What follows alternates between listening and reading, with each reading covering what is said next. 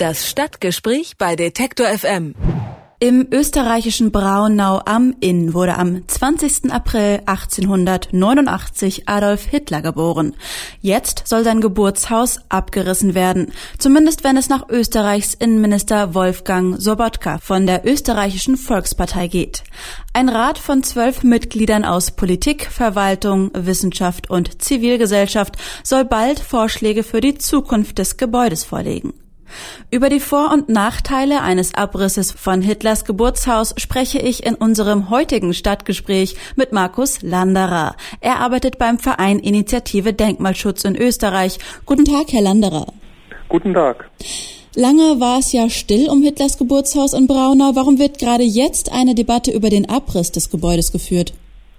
Ja, die Debatte begann damit, dass das Innenministerium eine Enteignung verfolgt weil man sich nicht einigen konnte mit der Eigentümerin bezüglich Verkauf und es schon seit fünf Jahren circa leer steht, weil zuletzt die Behindertenwerkstätte ausgezogen ist. Und der Herr Innenminister Sobotka hat jetzt als Privatmeinung verkündet, er wäre für den Abriss direkt betroffen von der Geschichte des Gebäudes ist eigentlich äh, nur die Bevölkerung des österreichischen Städtchens. Sie müssen mit ansehen, wie Hitler-Sympathisanten Selfies vor dem Haus schießen und Erinnerungsfotos festhalten. Sollte man also den Einwohnern zuliebe vielleicht eh das Haus abreißen?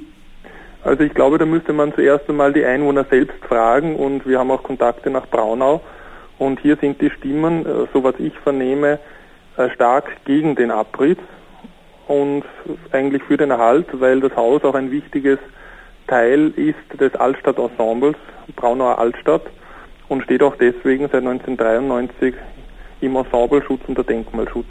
Ist das quasi so, wird das unter der Hand äh, in der Bevölkerung so gehandelt oder gibt es da auch aktive Gruppen oder Vereine, die sich da äh, dafür aussprechen, dass es ja, erhalten wird? Es gibt einen Verein vor Ort, ich glaube es ist einen Stadtverein und es gibt auch ein Projekt äh, unter dem Titel Haus der Verantwortung von Andreas Meislinger, der das schon seit 15 Jahren verfolgt.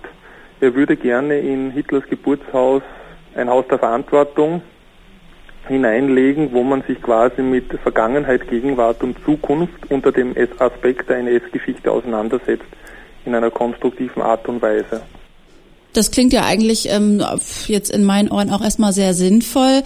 Wäre das zum Beispiel auch eine Möglichkeit, da irgendwie ein Transparent an, anzubringen an das Haus, weil ich weiß jetzt nicht, wie häufig sich da jemand da vorstellt, äh, mit äh, rechtsradikalem Gedankengut, um ein Selfie vor Hitlers Haus zu machen, aber man könnte ja auch ein Transparent dran, äh, dran machen, das klar zeigt, dass das jetzt äh, kein Ort der Huldigung des ja, Massenmörders sein soll. Also Natürlich, es gibt auch den Gedenkstein davor, niemals vergessen, Millionen tote Mahnen.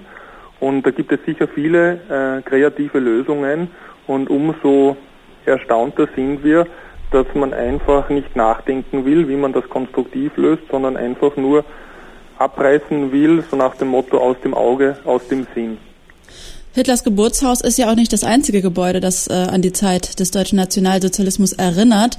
In Nürnberg gibt es beispielsweise ja auch noch das Reichsparteitagsgelände. Wie kann man denn solche architektonischen Erinnerungen sinnvoll erhalten, ohne dem Kult der Verehrer in die Hände zu spielen? Sie haben schon gesagt, in Braunau soll es da ein, eine Art ähm, ja, Erinnerungszentrum geben? Ja, da gibt es viele Möglichkeiten. Also wir sind auch in Kontakt mit dem Internationalen Rat für Denkmalpflege. Da haben wir letzte Woche darüber gesprochen. Und ein Vertreter dort ist auch hoch erstaunt, dass man hier mit einem Abriss etwas lösen will, äh, weil er geglaubt hat, äh, diese Zeiten haben wir hinter uns und es ist eigentlich internationaler Standard der Denkmalpflege, dass man sich auch mit einem schwierigen baulichen Erbe auseinandersetzt, anstatt es einfach auszulöschen. Was schätzen Sie, wie äh, realistisch ist es, dass das Haus am Ende abgerissen wird? Ja, dadurch, dass jetzt in der in dem neuen Gesetzesentwurf, den wir eben jetzt letzte Woche ausgehoben haben, auch expressis verbis drinnen steht, dass es, dass auch eine vollständige Beseitigung des Hauses durch das Enteignungsgesetz ermöglicht werden soll, äh, verstärken sich die Indizien, dass auch in diese Richtung gezielt geplant wird. Das Geburtshaus von Adolf Hitler in Braunau am Inn könnte möglicherweise abgerissen werden. Über die Folgen einer solchen Entscheidung habe ich mit Markus Landerer gesprochen. Er arbeitet beim Verein Initiative Denkmalschutz in Österreich. Vielen Dank für das Gespräch. Bitte, danke auch. Das Stadtgespräch bei Detektor FM.